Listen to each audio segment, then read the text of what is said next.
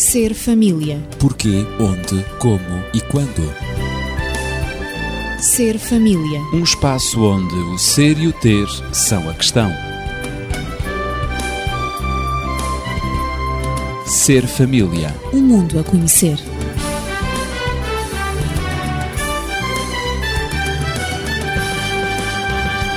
Durante as últimas semanas temos falado no Ser Família da importância da aceitação no processo da conjugalidade do casal. É bom não esquecer que aceitar o cônjuge, o companheiro, significa aceitá-lo como uma pessoa de valor. Significa também amá-lo, assim como ele ou ela é. E significa ser capaz de respeitar o direito dele ou dela em ser diferente de mim. Significa também dar-lhe o direito de possuir os sentimentos acerca das coisas que lhe são próprios. Significa ainda aceitar as atitudes do momento, dele ou dela, não importa quão diferentes sejam das minhas, das nossas. Temos visto que, embora seja compensador aceitar uma pessoa tal como ela é, não é assim tão fácil pôr isto em prática. E agora eh, continuo acompanhado de Daniel Esteves, médico e terapeuta familiar, também de Natividade Lopes, professora. E, com base no contexto atual da nossa crise que estamos a viver no mundo ocidental, coloca-se uma nova questão. Será que a crise internacional tem alguma influência no processo de aceitação e de conjugalidade do casal? Esta é a questão que se coloca.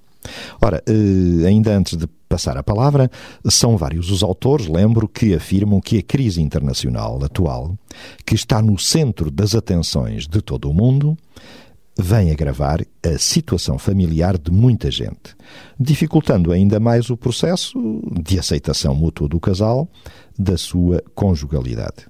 E assim gostaria de consultar a opinião dos meus convidados, Natividade Lopes e Daniel Esteves. Uma vez que te referiste à crise, gostaria de relembrar que durante muito tempo a principal crise das famílias do mundo inteiro era a pobreza. Lutava-se para combater a pobreza. Aliás, um dos principais objetivos eh, do milénio é precisamente eh, abolir ou terminar em grande parte com a pobreza. Ou reduzirem muito. Ou é? reduzir. Claro. Exato uma vez que terminá-la hum. uh, será uma utopia demasiado, será muito difícil demasiado grande, impossível. não é? Ora, o que nós verificamos é que hoje a percentagem das pessoas no mundo eh, que vivem numa situação de pobreza, ou seja, que vivem me com menos de 1 dólar e 25 por dia, acabou por diminuir. Dá a impressão que os objetivos do milénio que estão a ser concretizados. A diminuição verificada é uma diminuição para metade e isto a diminuição da pobreza, portanto, para metade, e isto entre 1981 e 2005. Isto é o que apontam as estatísticas. Portanto, passando-se assim de 52% da população mundial para menos de 26% de pobres no mundo. Uhum. Isto pessoas com menos de 1,25 dólares por dia. Exato. Ora, podemos dizer, eh, como referi, que os objetivos do milénio, embora não tivessem sido alcançados na totalidade, eh, registaram até um bom avanço. Mas temos que ver ainda o que está para a frente.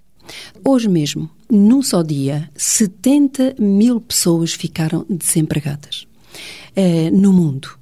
O que significa que este, esta, esta vontade de diminuir essa pobreza, meta, não é? essa meta dos a objetivos do, do milénio, está realmente a correr um risco muito grande e está colocado em causa. Isto devido a toda a conjuntura, como nós sabemos, toda a, a crise financeira que passa para a crise, a crise, económica e que acabou por passar para a crise de, de, para a crise social, para a crise de valores. Claro, não parece que efetivamente com o desemprego a explodir na sociedade sociedade ocidental uh, seja possível uh, reduzir uh, esse nível de pobreza. Provavelmente iremos assistir a um período em que ela irá novamente aumentar.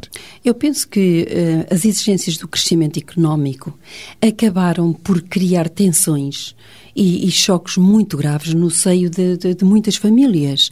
Não só as famílias do terceiro mundo, como também as famílias do mundo ocidental. Porque eh, nós, uh, uh, os fenómenos da migração, do desenraizamento de, das próprias exigências da vida industrial, acabaram por registar-se um tanto em todo o mundo, não só nos países do terceiro mundo, mas de facto em todo, em todo o mundo, na sua globalidade. E assim, uh, o maior problema das famílias não é neste momento Uh, o problema da pobreza, uh, embora seja um dos grandes problemas que tem aumentado, mas eu consideraria é um problema de ordem sociológica, sim, mas também de ordem ideológica, uhum. que acabou por levar à situação em que nos em, encontramos cada um de nós e as famílias contemporâneas.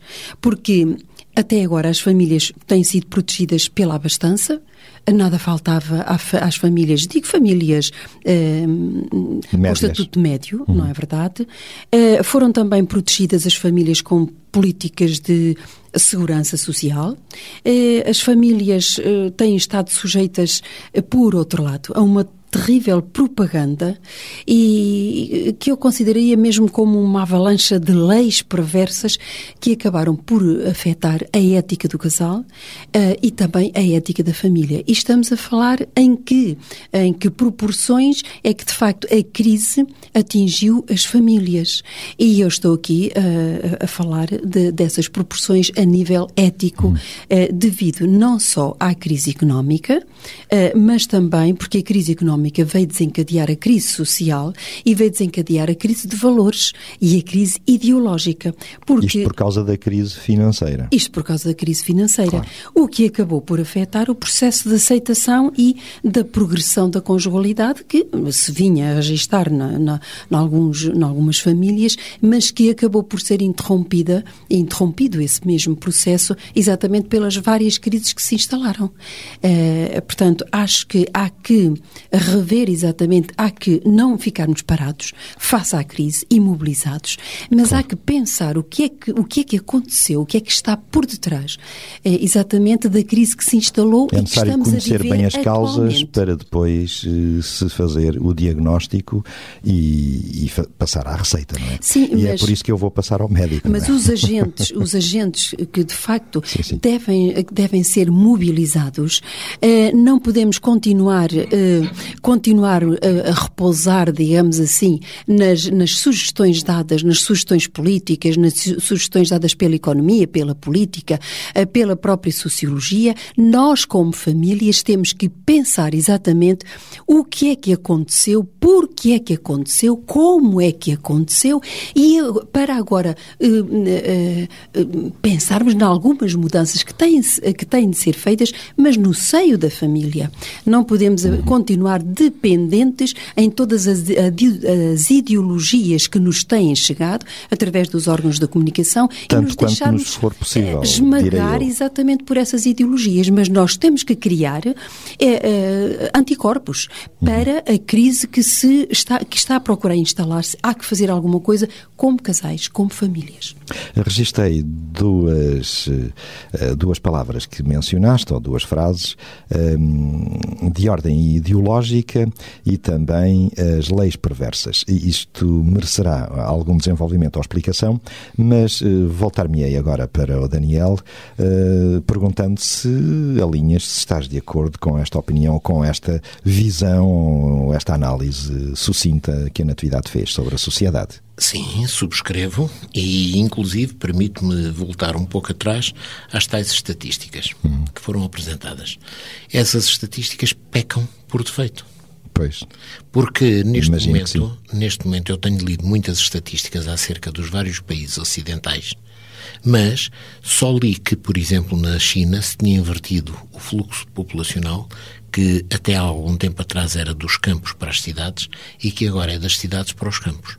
Porquê? Porque está a haver desemprego. Isto na China e provavelmente agora na, na sociedade China... ocidental, incluindo Portugal e Europa, não é? Pois. É capaz disto começar a registar-se. E na China, quando existe um movimento destes, não se mede uhum. por dezenas ou centenas de pois pessoas. Não. São milhões de pessoas. Exatamente. Outro país em que estas coisas também acontecem e que é extremamente importante em termos estatísticos globais seria a Índia. A Índia. Que é outro país do qual também não temos dados importantes. Qual é a taxa de desemprego na Índia? Qual é a taxa de desemprego na China? Portanto, cada vez nós estamos mais sujeitos a situações que são mais escuras, mais dramáticas do que aquelas que a Natividade apresentou nas estatísticas. Que nos são reveladas. Exatamente. Mas Sim, sim, Desculpa, Daniel, mas se me permites aqui, é exatamente um, aquilo que referiste em relação à China, em que as populações estão a voltar-se para os campos e a abandonar as cidades, que é precisamente o movimento in, uh, inverso, uh, que tem que acontecido nos últimas, nas últimas décadas, não é verdade? Um, precisamente porque uh, aquilo que as ideologias têm valorizado é precisamente o consumo é o fabrico, a produção de coisas para serem consumidas pelas pessoas. E para as pessoas serem consumidores, tinham que hum, ganhar, ter salários substanciais para responder a esse mesmo consumo. Agora, portanto, foram, digamos, destruídos ou desvalorizados a própria família, o trabalho da família, o esforço que a família, o empreendimento da própria família, porque havia também, houve muito tempo em que havia empresas familiares criadas pela própria família, em que todos se esforçavam para construir riqueza, para, para sobreviverem e também padrões, construírem alguma riqueza. Os padrões laborais mudaram. Exatamente. Claro. Os padrões uh, laborais, uh, o valor do trabalho, o trabalho individual mudou. Foi substituído pela robótica, pela tecnologia de ponta e agora os campos foram abandonados. Porque exatamente há as grandes, as produções em massa. Só que nós hoje não podemos comer computadores, não é? Exatamente. Não, é um e, como, e como não há dinheiro, exatamente, para, para consumir aquilo que foi produzido, automaticamente se tem que, eh, eh, se tem que recorrer agora para sobreviver à crise, ao esforço familiar, ao trabalho individual. E, e portanto, acho que isso é já uma, uma, uma resposta dessas famílias uh, chinesas à crise que está que, para se defender, defenderem de, da crise, não é? Recorrer exatamente à agricultura, cultivar, quem sabe até terem os seus produtos quem tiver para consumo de metros de terra familiar. hoje é abençoado. Uhum. Exatamente. Mas voltemos a pegar na questão que é estava em cima da mesa. Eh, as famílias hoje não só sofrem estes abalos que vêm, portanto, da estruturação social e económica eh, das nossas comunidades, mas sofrem um outro abalo que é extraordinariamente importante que temos que considerar, que é o abalo ideológico. Sim, sim. E a ideologia aqui tem um peso muito, muito grande. Aí estamos a tocar naquilo que a Natividade levantou há pouco. Exatamente. Sem entrar em pormenores, mas agora talvez Ora, com um viés. Como é que a ideologia é afetada? O que é que está a acontecer para que digamos que hoje a ideologia, portanto, é um problema em termos de família? Eh, quando se promovem determinadas leis quando se promove a noção de que é politicamente correto definir que as pessoas têm direito ao aborto, que têm o divórcio deve ser um direito como qualquer outro, facilitado, uh, facilitado.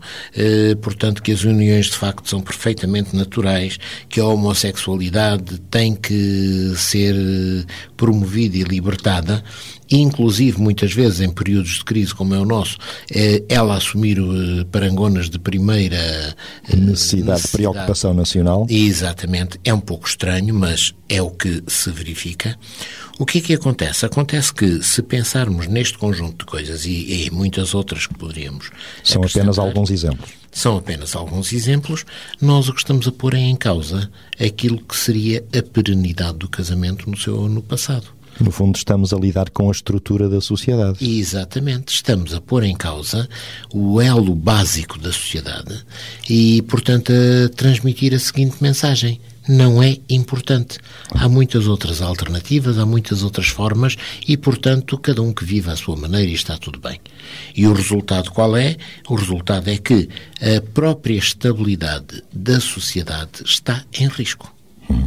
E, portanto, continuarmos por este caminho é eventualmente promovermos o desaparecimento daquele tipo de elementos que dantes traziam a força e a estabilidade àquilo que era, digamos, o casamento. Ora, para estas ideias passarem, tem-se feito uma propaganda muito grande. Uh, Veja-se o tempo de antena, digamos, que é dado na comunicação social à promoção de todos estes valores, entre aspas, ou então, se quiserem, antivalores, ou novos valores. Pseudo-valores. Pseudo-valores, chamemos-lhe o que quisermos. Não, não, não Mas é que de tanto... valores não têm nada. Mas que, por não estarem de acordo com aqueles valores tradicionais que estavam na base, na origem do casamento, poderemos colocar-nos a questão se são realmente valores. Mas é sempre em nome do progresso. É em nome do progresso. E dizem os defensores de, de todas essas uh, tentativas de, de colocação de, de, novas práticas, não é? Que nós não podemos mais ficar agarrados ao passado, teremos de desenvolver, teremos de avançar, como se isso fosse um grande avanço para o homem, para o ser humano. Pois, e depois há a seguinte questão: é que, necessariamente, todos esses valores têm também a sua faceta limitativa. E numa sociedade em que as pessoas pretendem promover a todo custo a ausência de limites pessoais, o tal conceito de liberdade individual, eh, manter esses valores que deram provas que foram eficazes no passado. Seria, portanto, um contrassenso para essas pessoas. Então há que os tentar destruir. Mas deram portanto, provas durante milhares de anos. Milhares de anos. O que é que sucede? Sucede que, então, a propaganda que hoje se faz é uma propaganda que, ao tentar destruir esses valores e substituí-los por outros, está necessariamente a minar todo o alicerce da família. É a família que está a ser posta em causa. Claro. A família deixa de ser a estrutura social para passar apenas a ser uma agência de serviços. Uhum. Natividade, a, a coesão gostaria... familiar, hum. o processo de aceitação e o processo da conjugalidade está de facto em causa e em crise, não é? Perante Sim, sem isto. dúvida nenhuma. Se nós, se nós um, nos debruçarmos um pouco, enfatizarmos um pouco a questão do papel uh, do homem e da mulher para, para além de, de, de ser pai e mãe, um, e se o associarmos, temos que o associar a uma determinada realidade sociocultural, eh, que no fundo veio transformar o nosso mundo, essa realidade, eh, e, que, e que não se encaixa propriamente na, na, na sociedade pós-moderna. Ou seja, a, realidade pós-moderna eh, investe-se de, de um mundo altamente tecnológico, como eu referi há pouco, e também globalizado. E sabemos que a globalização globalização está uh, muito por detrás daquilo, da crise que se, que se instalou, ou está uh, em grande parte uh, por detrás da crise que se instalou. nessa globalização, as diferenças culturais diminuíram grandemente, até pelo poder de várias formas de comunicação, e o homem, nessa globalização, tem, tem vivido cada vez mais alienado e até distanciado do seu mundo interno. Não há tempo para pensar, por isso é que eu dizia há pouco. Eh, não há tempo para, para se fazer uma introspeção daquilo eh, que, que, os tempos que correm exigem de nós como pessoas, como indivíduos, como homens, como mulheres, como casais, como famílias. Portanto, vivemos numa sociedade em que, em que tudo, tudo se tem processado ou se processa ainda, o ritmo já abrandou, não é? Foi obrigado a abrandar, mas tudo se tem processado num ritmo rápido e alucinante, sobretudo com ênfase no visual, no sonoro e, e no fundo há o nosso, o nosso habitat interior é, é qualquer coisa que pertence ao passado. Uh, há sempre fala-se em progresso, há sempre que avançar, que progredir, sem pensar exatamente nas consequências desse mesmo progresso. Foi o que aconteceu. Portanto, assim se instalou a cultura do descartável, eh, que foi, acabou por ser impulsionada por um consumismo desenfreado eh, e que acabou por, hum, por eh, digamos, legar às, aos indivíduos e às famílias um modelo que e acabou também por influenciar os próprios relacionamentos. Assim, o relacionamento, quer o relacionamento no, entre o casal, quer, quer o relacionamento de pais entre filhos, tudo tudo mudou, quer o relacionamento das pessoas entre si em sociedade. Tudo foi afetado. Tudo foi afetado. Por isso, eu, o, que, o que disse há pouco, reitero agora, que há necessidade de repensar exatamente o que é que aconteceu para que a crise se instalasse e, sobretudo, para os casais que de facto eh, estão a lutar e que têm vivido para uh, conseguir essa mesma conjugalidade, para viverem numa harmonia e para uma cultura de paz,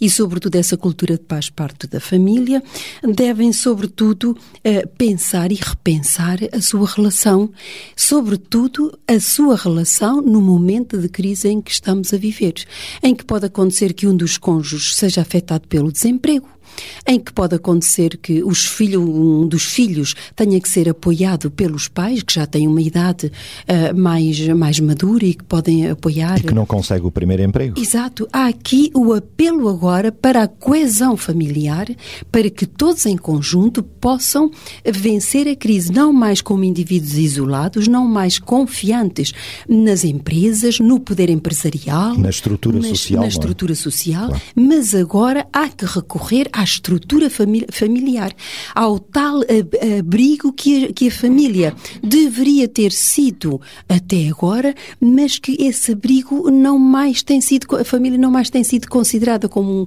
como, como um abrigo, mas é, é um sistema social que, eh, eh, que, que perdeu a sua, a, a, sua genuinidade, que perdeu o valor, o valor da, da, da sua coesão e da sua, e o, o casamento perdeu esse mesmo valor, essa, essa essa dignidade de que estava revestido. Mas Portanto, voltando à voltar às questão inicial, exato.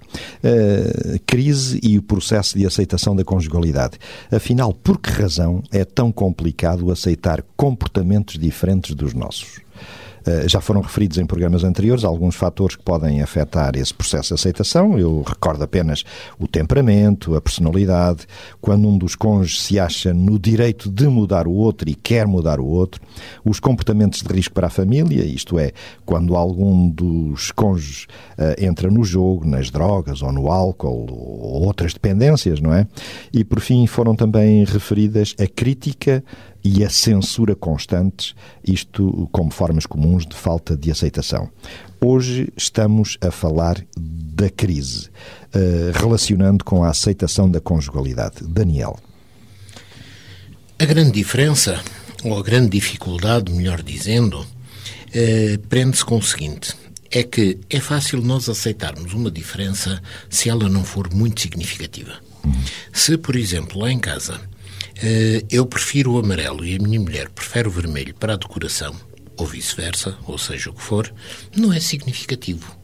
Uh, agora, se eu prefiro. Pode haver cedências. Pode haver cedências. Facilmente essas claro. cedências acontecem. Agora, se em termos ideológicos eu prefiro o amarelo e ela prefere o vermelho, já começa a ser mais complicado. Claro, claro. Já vai mais profundo. Já é mais profundo. Se em termos daqueles que são os meus valores de base, eles são completamente postos em causa por aqueles que são os valores de base dela e vice-versa, nós vamos ter muita dificuldade porque a nossa plataforma de comunicação estreita-se. Dificulta-se o âmbito do nosso relacionamento. Porquê? Porque estamos em mundos diferentes. E este é um aspecto muito importante.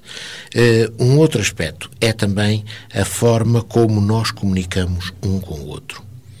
Uh, se eu comunico respeitando a outra pessoa, dando-lhe o valor devido, uh, muito bem, eu estou a construir qualquer coisa. Agora, se eu, fazendo uma análise, digamos, primária dos tais valores que a outra pessoa tem, chega à conclusão de que esses valores não têm razão de ser, eu desvalorizo essa pessoa. Imaginemos que eu estava a construir a minha conjugalidade tendo casado com um esquimó, uma esquimó. Uhum. E a esquimó é capaz de precisar, nas suas referências eh, espirituais, de adorar as baleias. E, portanto, ela vai, eventualmente, procurar promover o seu culto às baleias, porque na sua mentalidade as baleias personificam a, manifestação divindade. visível uhum. de divindade. Uhum. Eu olho para as baleias como um mamífero muito interessante que vale a pena ser estudado e vale protegido. a pena ser tudo. preservado, Exatamente, faz falta mas não oceanos. passa disso. Exato. E eu agora posso ser tentado a pensar, ora vejam bem, esta mulher como é tola, como ela agora anda, anda portanto, preocupada com estas coisas. É muito mais inteligente não ligar a isso e, portanto, ter num raciocínio destes, eu estou a desvalorizá-la E se eu a desvalorizo, eu não posso comunicar corretamente com ela. Eu não posso criar uma plataforma a partir da qual ambos possamos construir conjugalidade. É um ponto de atrito e de discórdia. É, é sempre um ponto de atrito. Por isso, há que ter em linha de conta que, quando procuramos criar uma plataforma de conjugalidade, vamos dizer por outras palavras, quando pensamos em casar, uhum. eh, o que é que nós temos que pensar? Até que ponto é que o âmbito da plataforma de entendimento que eu possa ter com a outra pessoa é suficientemente largo para lá caberem todos os esforços que devemos fazer para a construção dessa conjugalidade? Agora, se as diferenças são tão grandes e essa plataforma encolhe drasticamente, dificilmente vamos ultrapassar porque não temos pontos de apoio não vamos ser capazes de construir as ligações que nos devem manter uns com o outro, um com o outro.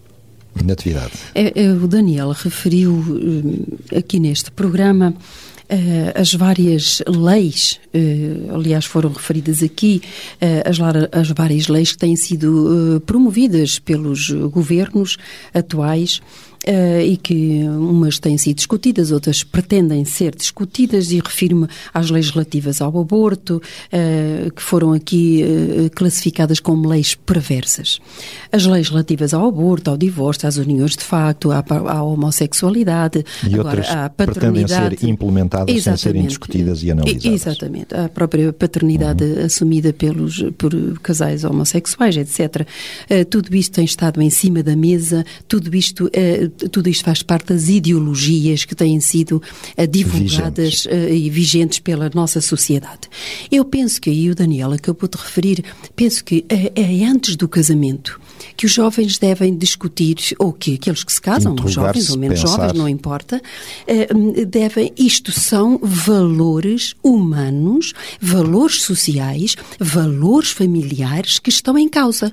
Quando nós falamos também. e culturais, claro. quando nós falamos em aborto, em divórcio, divórcio, em uniões de facto, em homossexualidade, etc., são estes os valores a que eu me referia que têm que ser repensados. Portanto, Qual é a sociedade que eu estou a construir e que quero exatamente, para o futuro? Eu tenho que saber, antes de me unir uh, a alguém uh, para casamento ou uma união de facto, de assumir, portanto, alguém como companheiro da minha vida, eu tenho o direito de, de pensar, de, de discutir em conjunto sobre estes valores. O que é que eu penso sobre isto? Porque se houver um desacordo profundo, não é? O, o Daniel falou aqui no, no, num esquimó. Uh, mas, mas há pessoas, uh, digamos, mesmo dentro da Europa, se, se o meu companheiro tem uma religião, professa e defende crenças religiosas diferentes da minha, das minhas, crenças políticas uma diferentes das diferente. minhas, tem uma ideologia a nível geral ou sociológica, ou seja o que for, diferente da minha, há que discutir isso, discutir no bom sentido, claro. há que refletir até que ponto é que essa ideologia é válida perante aquela que eu defendo. Há que, há que acertar para acertar as ideologias.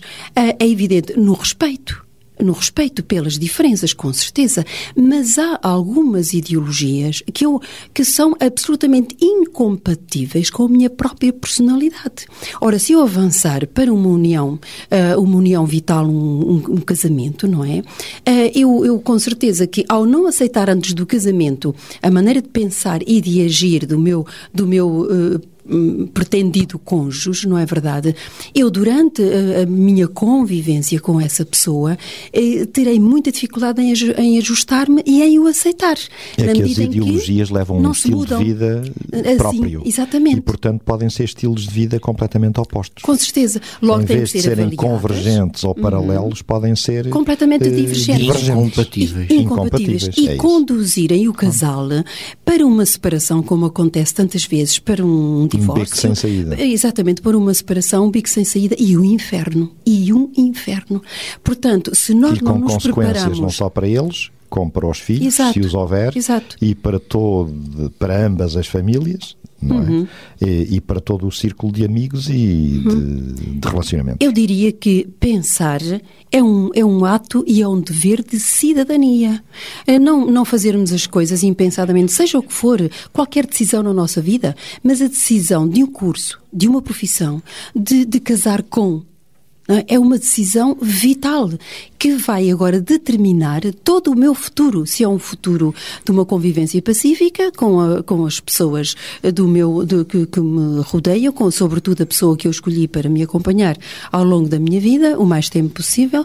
Portanto, isso vai determinar logo, nós temos o direito à reflexão e ao pensamento. Isto, de facto, é um ato inteligente que pertence ao ser humano e que deve ser valorizado cada vez mais. Pensar nas consequências das nossas decisões. Estamos quase e das a nossas uniões. o nosso tempo.